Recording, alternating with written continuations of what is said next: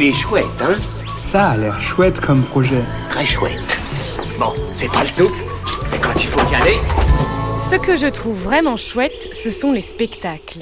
Ceux qui nous font vivre des émotions différentes que celles de la colère que tu ressens quand ton voisin de petit-déj verse le lait après les céréales.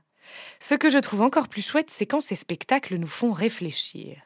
Aujourd'hui, je vous présente Noshi et Zorito, un conte musical, circassien, oui, c'est un mot qui existe et qui signifie relatif au cirque, théâtral et dansé sur l'homoparentalité, en résidence de création au studio de Virecourt, à Boivre-la-Vallée, dans le 86, département de la Vienne, coucou les Viennois et Viennoises.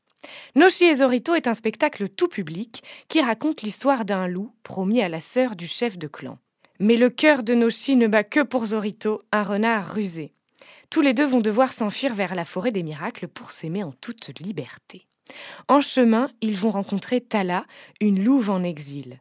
Une forte amitié va se créer, ainsi nos trois héros vont se lier à jamais. Noshi et Zorito traitent de la triparentalité et du désir d'enfant. Ils visent à sensibiliser et questionner les plus jeunes sur les nouvelles formes de famille.